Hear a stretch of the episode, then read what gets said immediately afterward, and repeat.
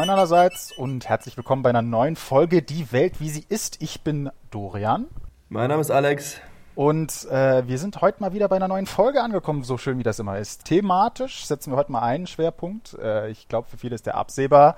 Äh, schon dominiert schon die Medien so ein bisschen die letzte Woche, ein bisschen mehr als letzte Woche. Und zwar brennt unser Lieblingsland, die USA, mal wieder komplett. Ausnahmsweise auch tatsächlich und nicht nur metaphorisch, aber das ist nicht das Thema. Stattdessen reden wir heute über den Tod von der ähm, Supreme Court Justice Ruth Bader Ginsburg. Sie ist vor etwas mehr als einer Woche gestorben und hat somit auf dem höchsten Gerichtshof der USA einen Platz hinterlassen. Und jetzt geht es irgendwie ein bisschen darum, den zu füllen.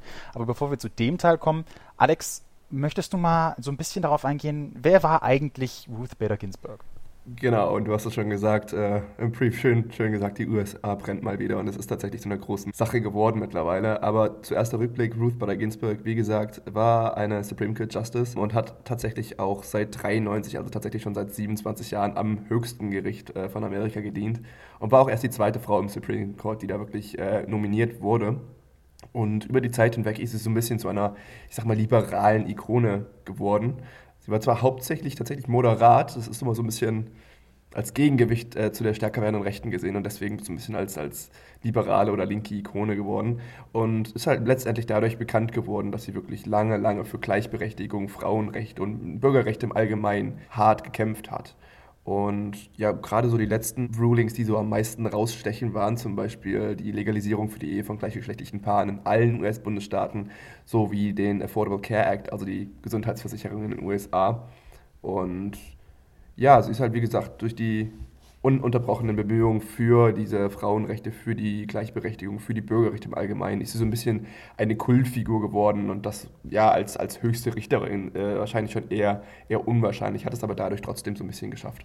Ja, das stimmt. Ähm, Ikone ist, ich glaube, das einzige Wort, was hier wirklich zutrifft. Ähm, für alle, die sich tatsächlich mehr mit dem Thema interessieren oder für das Thema interessieren, gibt es auch, glaube ich, zwei Filme. Einer davon heißt The Notorious RBG. Also man, man kann schon davon ausgehen, dass das RBG oder Ruth Bader Ginsburg in diesem Falle ähm, schon Kultstatus erreicht hat äh, in den letzten, ich sage jetzt mal, fünf, sechs, sieben Jahren ihrer, ihrer Zeit auf dem Supreme Court.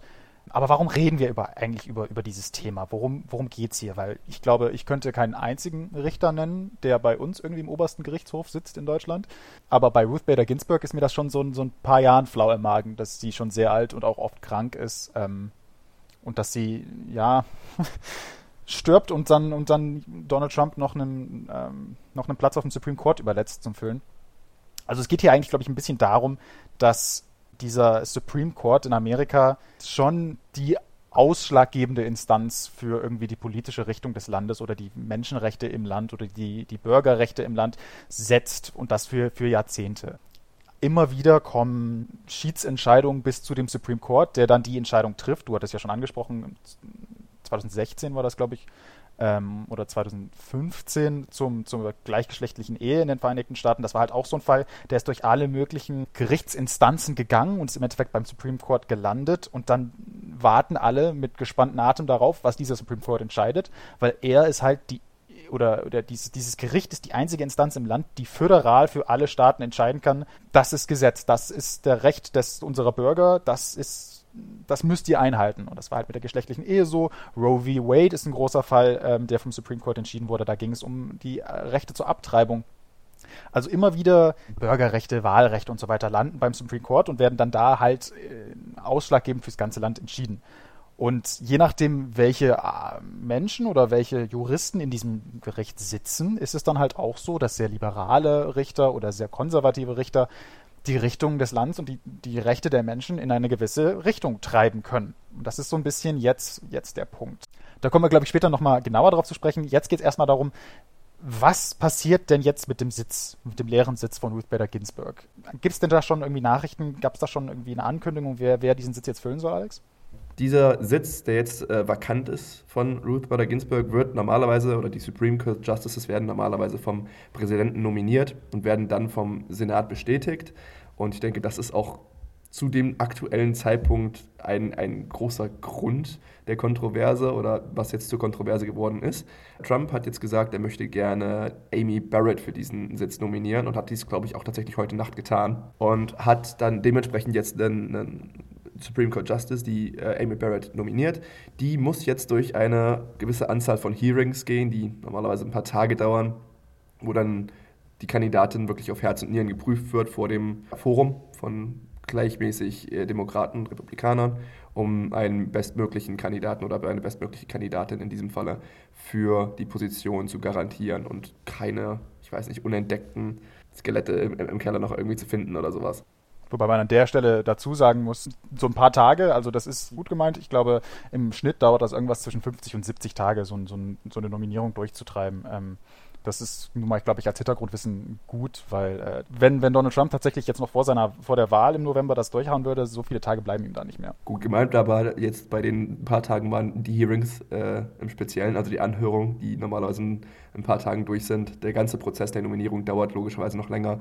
Hier besteht aber trotzdem die ähm, Gefahr oder die Möglichkeit auf jeden Fall, dass selbst wenn Trump das jetzt vorher durchbekommt und dann die Wahl nicht gewinnen sollte, dass, dass äh, Barrett immer noch nominiert bzw. bestätigt werden könnte, dadurch, dass die neue Regierung ja erst im Januar dann ähm, übernehmen wird und damit dann halt auch trotzdem noch genug Zeit bleibt, letztendlich auch. Das so ein bisschen zu, zu Amy Barrett. Ich glaube, man kann noch ein bisschen dazu sagen, ähm, dass sie ja schon eine konservativere, konservativere Person ist, wie man das auch von Donald Trump erwarten würde. Also sie hat in ihrer bisherigen Richterkarriere sehr konservative ähm, Äußerungen gemacht zum Recht auf Abtreibung, zum Migrationsrecht, zum Wahlrecht.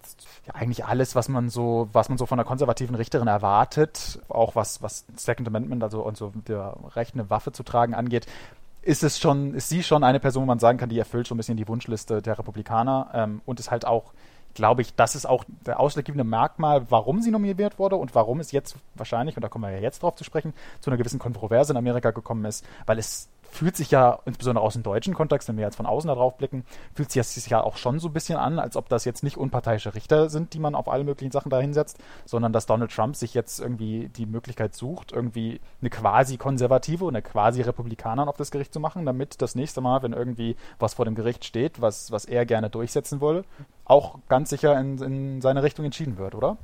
Ja, kann man definitiv so sagen. Wie gerade eben schon angesprochen, es sind so Leitlinien von der persönlichen Moral der jeweiligen Richter, die so ein bisschen beeinflussen, wie das Gesetz am Ende ausgelegt wird. Und dazu vielleicht nochmal zum Supreme Court selbst. Es ist das höchste Gericht in Amerika, wie du schon gesagt hast. Und die Auslegung von Fällen ist, ist immer so ein bisschen so ein Präzedenzfall für die weiteren Auslegungen von, von Fällen in dieser Richtung, beziehungsweise auch als Präzedenzfall für andere Gerichte in den USA. Und der Supreme Court hat normalerweise immer neun Richter, sodass man halt keine 5-5 Entscheidungen haben kann, zum Beispiel, wenn man zehn hätte. Die Sitze, die man in diesem ja, Gericht hat, sind immer auf die Lebenszeit. Das heißt, man bleibt dann halt auch wirklich immer, bis man entweder selbst entscheidet, ich gehe in Rente, oder bis man halb stirbt. Und dementsprechend können halt diese Konstellationen in diesem Gericht die Politik bzw. das Leben von den Amerikanern wirklich auf lange, lange, lange, lange Zeit ähm, hinweg beeinflussen. Und wie gesagt, wenn man da jetzt noch eine weitere konservativere Richtung oder eine konservativere Stimme reinbringen würde, würde das ähm, Gericht somit immer noch weiter, noch ein Stück nach, nach rechts rücken. Aktuell war die Konstellation so, dass man fünf konservative Richtere hatte und vier eher progressivere. Ähm, mit RBG jetzt leider nicht mehr. Es ist so, dass es ja noch drei progressivere verbleiben und mit einer konservativeren Stimme dazu wäre das Gleichgewicht nicht mehr ganz so gegeben, sodass man jetzt wirklich dann sechs konservativere und nur noch drei progressivere Richter hätte und dementsprechend Sachen, die vor das Gericht kommen, halt auch eher konservativ ausgelegt werden würden, vermutlich. Ja, wobei man natürlich sagen muss, progressives, konservatives sind gut gemeint. So sehr lassen die sich oft nicht in eine oder andere ähm, Instanz stecken. Aber insbesondere die letzten paar, die jetzt nominiert wurden, Kavanaugh und jetzt Barrett, sind schon sehr, sehr stark, ich sag jetzt mal einsatzweise in Anführungszeichen parteiische Richter. Ruth Bader Ginsburg waren so ein bisschen das progressivste, mit das progressivste, was man so auf dem Gericht hatte, was ironisch ist, weil sie wurde, als sie von, von Bill Clinton nominiert wurde in 93, war sie so ein bisschen die moderate Stimme im Gericht und das halt, das Gericht ist so sehr nach rechts gerückt in den letzten, ja, 20 Jahren, 30 Jahren, dass dass sie jetzt halt der progressive Flügel bildet. Das hat sicherlich auch was damit zu tun, dass ihre Politik sich so ein bisschen nach links entwickelt hat, aber halt enorm ist dieses Gericht an sich als Institution politischer geworden. Das ist jetzt nicht nur äh, irgendwie ein Argument, was wir beide bringen, weil wir beide irgendwie sehr progressiv angerichtet sind und natürlich die Republikaner als böse irgendwie darstellen wollen, sondern das ist schon, schon beobachtbar, dass das Ganze ja polarisiert, genauso wie das Land selbst. Springen wir direkt mal in die große Kontroverse rein. Warum ist das Ganze jetzt so kontrovers? Was ist der, der Streitpunkt dabei? Wir haben es schon gesagt, die politische Ausrichtung oder die politische Beeinflussung von Dingen ist sicherlich eine Sache, aber viel hängt auch von dem aktuellen Moment wirklich ab. Trump möchte das Ganze unbedingt noch vor der Wahl durchhauen. Einfach weil die Möglichkeit besteht, dass er dann im nächsten Term nicht mehr Präsident ist und trotzdem das Land noch längerfristig beeinflussen möchte.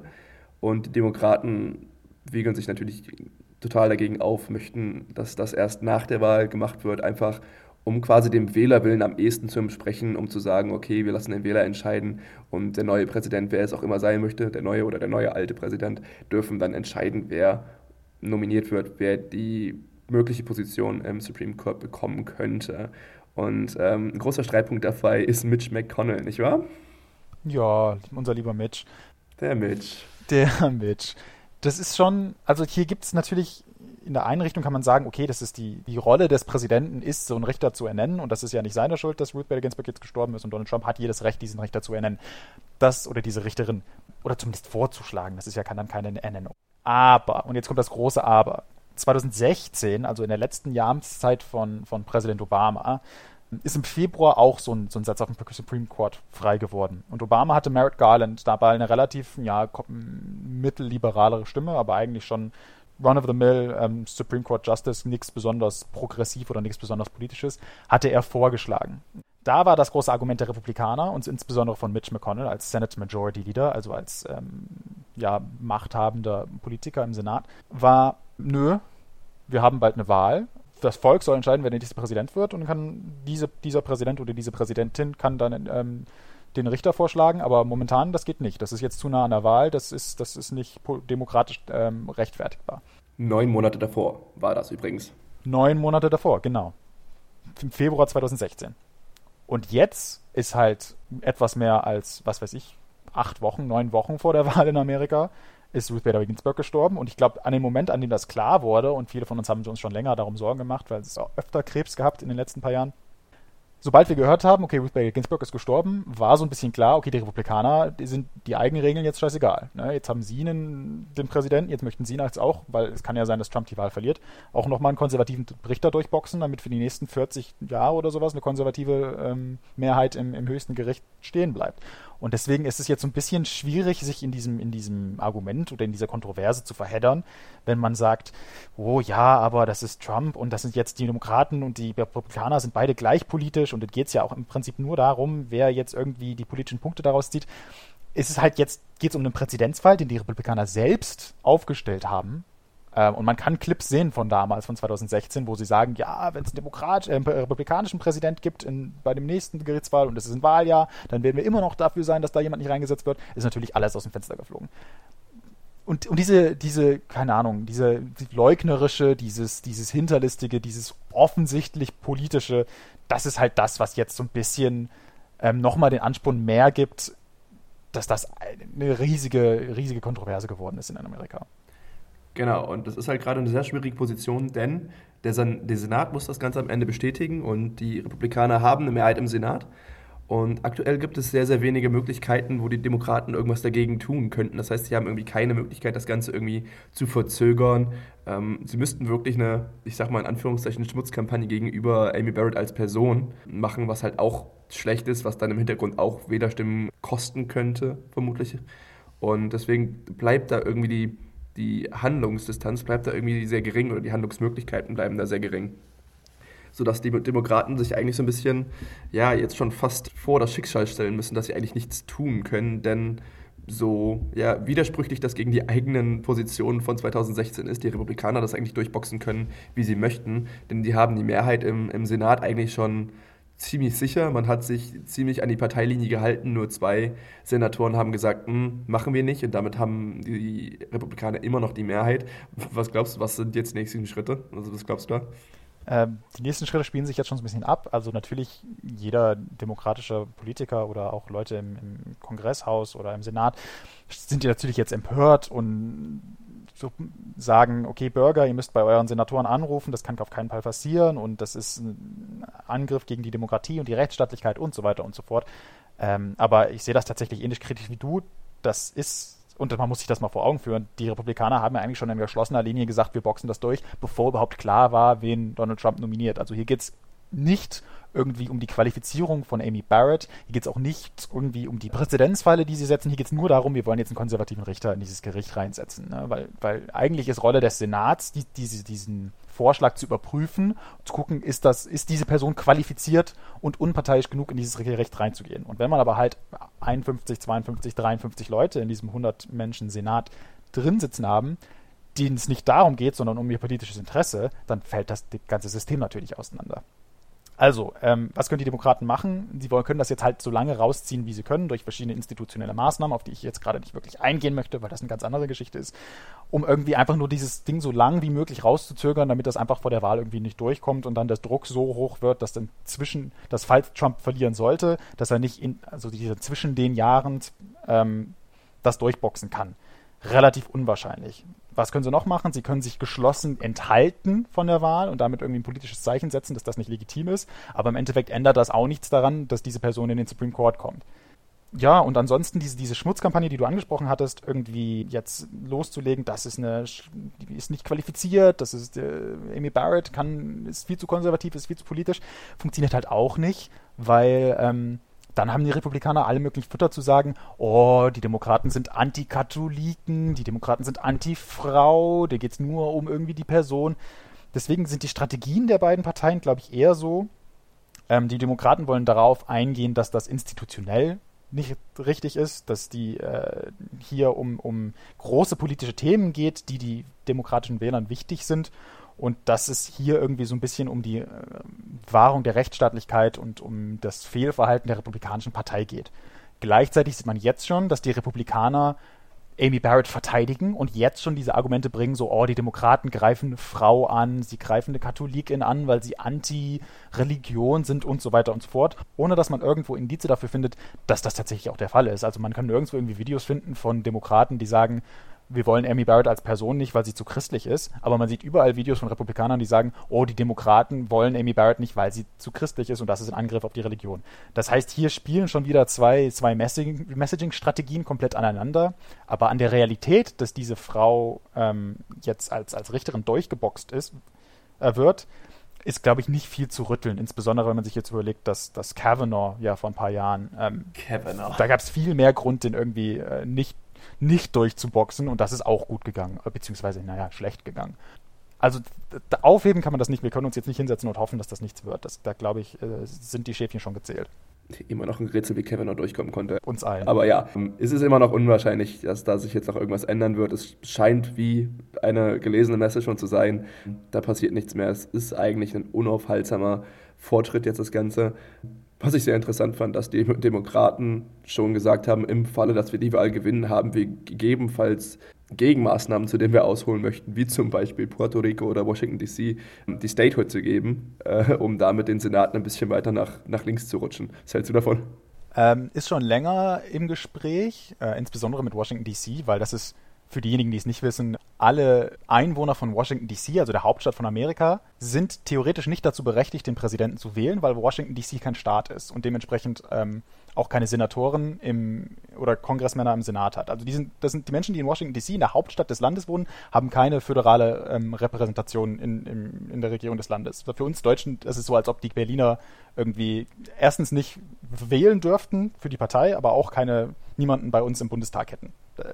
Vollkommen skurril, aber ist einfach so. Deswegen ist diese Geschichte und Puerto Rico ist übrigens das gleiche. Also das ist amerikanisches äh, das ist ein amerikanischer Fleck Erde, eine amerikanische Insel, aber die können eigentlich auch nicht wählen, weil sie nicht als Staat anerkannt sind.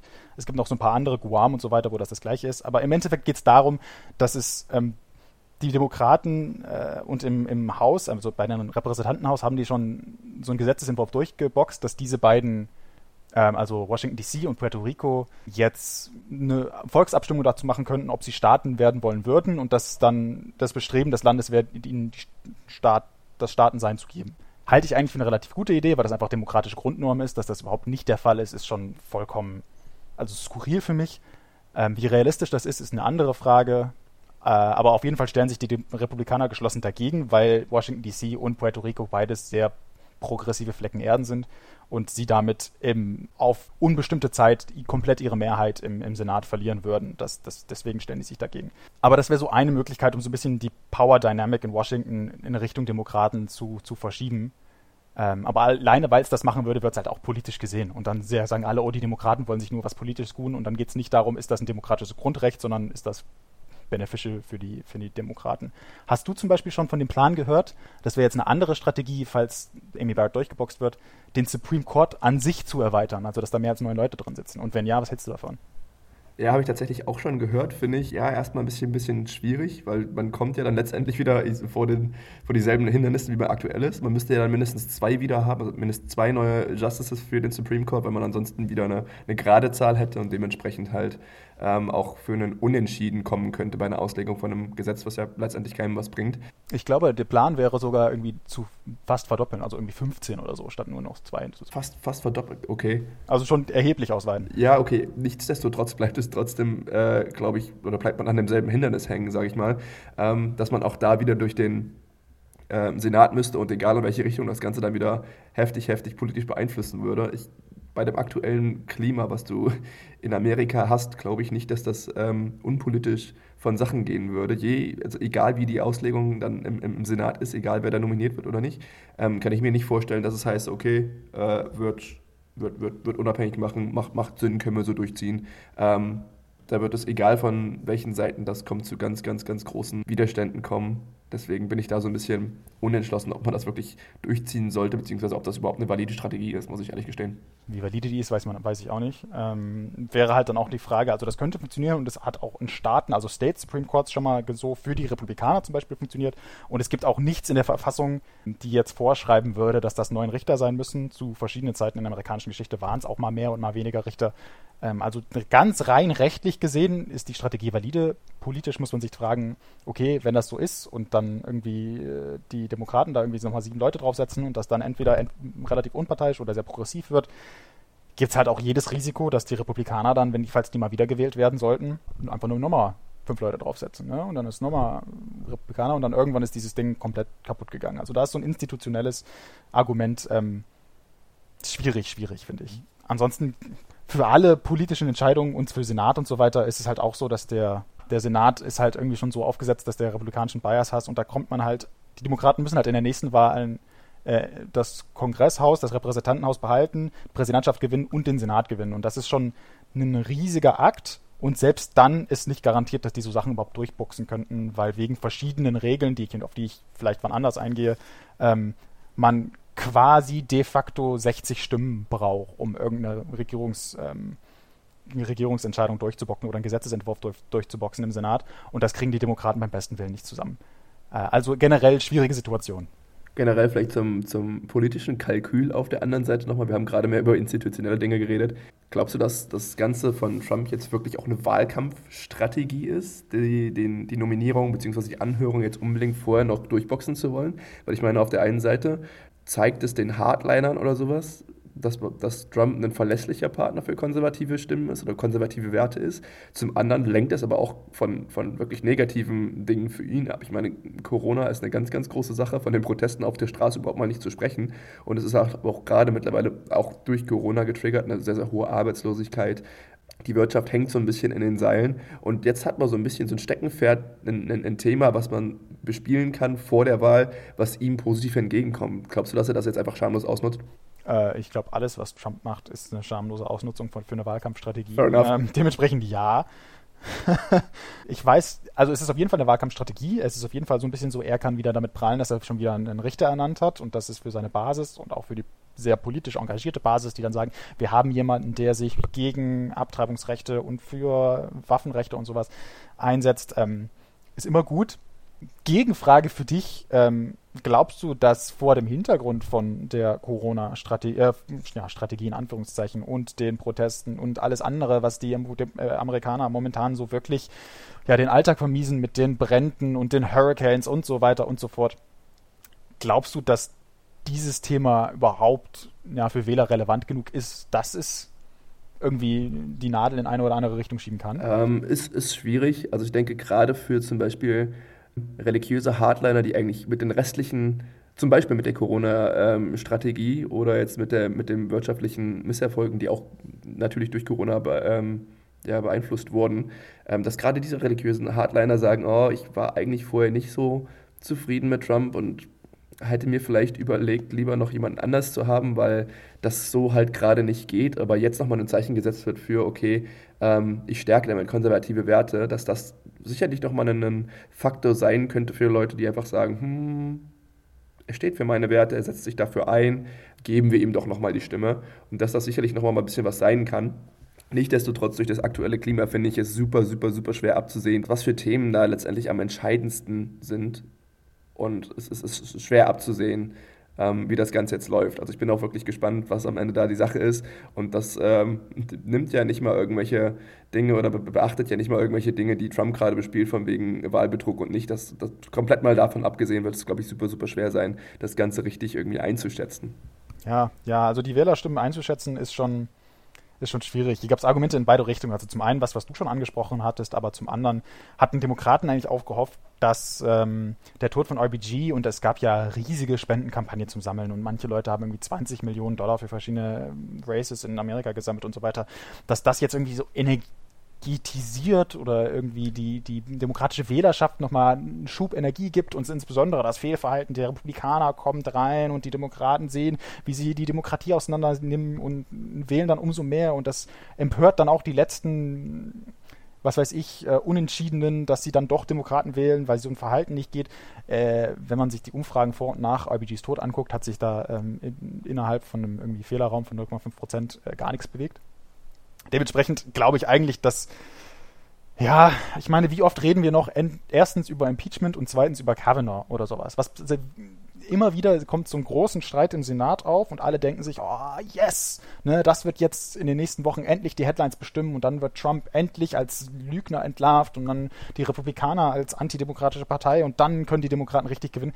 Wir reden darüber auch gar nicht mehr. Trump ist dieses Jahr oder letztes Jahr, ich weiß gar nicht, ich nicht mal ich und ich bin ein wirklicher Junkie, weiß noch, wann genau Trump impeached worden ist als Dritter aller Zeiten. Dementsprechend diese, diese, ja, diese institutionellen Kämpfe im Senat und in Washington und so weiter, die sind, glaube ich, jetzt momentan in 2020 mit allem, was so passiert, ähm, werden die kein, also ich kann mir den, den Wähler, der hier von jetzt in eine oder andere Richtung geschoben wird, kann ich mir nicht wirklich vorstellen, der nicht vorher schon wusste, wen er wählt. Äh, deswegen, man wird viel lesen und ich, man sieht das ja jetzt schon in den Medien, dass das jetzt die neue Auseinandersetzungsplattform für, für den Wahlkampf sein wird. Ich glaube, viel relevanter für den Wahlkampf ist statt dieser Auseinandersetzung im Senat jetzt, dass am Dienstag äh, oder ich glaube für uns ist es dann Mittwoch ähm, die erste große Debatte stattfindet zwischen Trump und, Pence, äh, Trump und äh, Biden. Das ist, glaube ich, dann eher eine interessante Geschichte, auf die wir dann vielleicht auch nächste Woche oder wann anders zu sprechen kommen.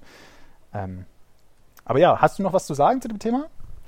Äh, nö, ich würde sagen, hast du ganz gut zusammengefasst. Es ist wahrscheinlich einfach mal wieder noch ein Zeichen der Polarisierung, die aktuell in der amerikanischen Gesellschaft zu finden ist und dementsprechend ähm, ja, bleibt es weiterhin schwer abzuwarten. Es gibt Themen, die beide Seiten mobilisieren könnten, aber halt auch beide Seiten komplett am Arsch vorbeigehen auf, auf der Seite. Deswegen, ja, bleibt sehr schwierig. Ich wüsste an der Stelle, glaube ich, erstmal nichts mehr. Ja, ich glaube, wir haben das Ganze ja, im großen Detail und umrundet und mit allen möglichen Nebendiskussionen. Ähm, hat mir ganz gut Spaß gemacht, weil das ein Thema ist, das mir auch am Herzen liegt und darüber ich gerne diskutiere. Ja, wie gesagt, falls für alle Junkies, Debatte ist als nächstes. Ich freue mich schon drauf. Ähm, ansonsten vielen Dank fürs Zuhören. Wie immer, wenn es Fragen gibt oder Kommentare, gerne an die E-Mail-Adresse schicken oder irgendwo reinposten. Die E-Mail-Adresse ist ähm, weltwiesieist at gmail.com. Ansonsten, ja, von meiner Seite wäre es das. Äh, vielen Dank fürs Zuhören. Tschüss allerseits. Bis dahin, ciao.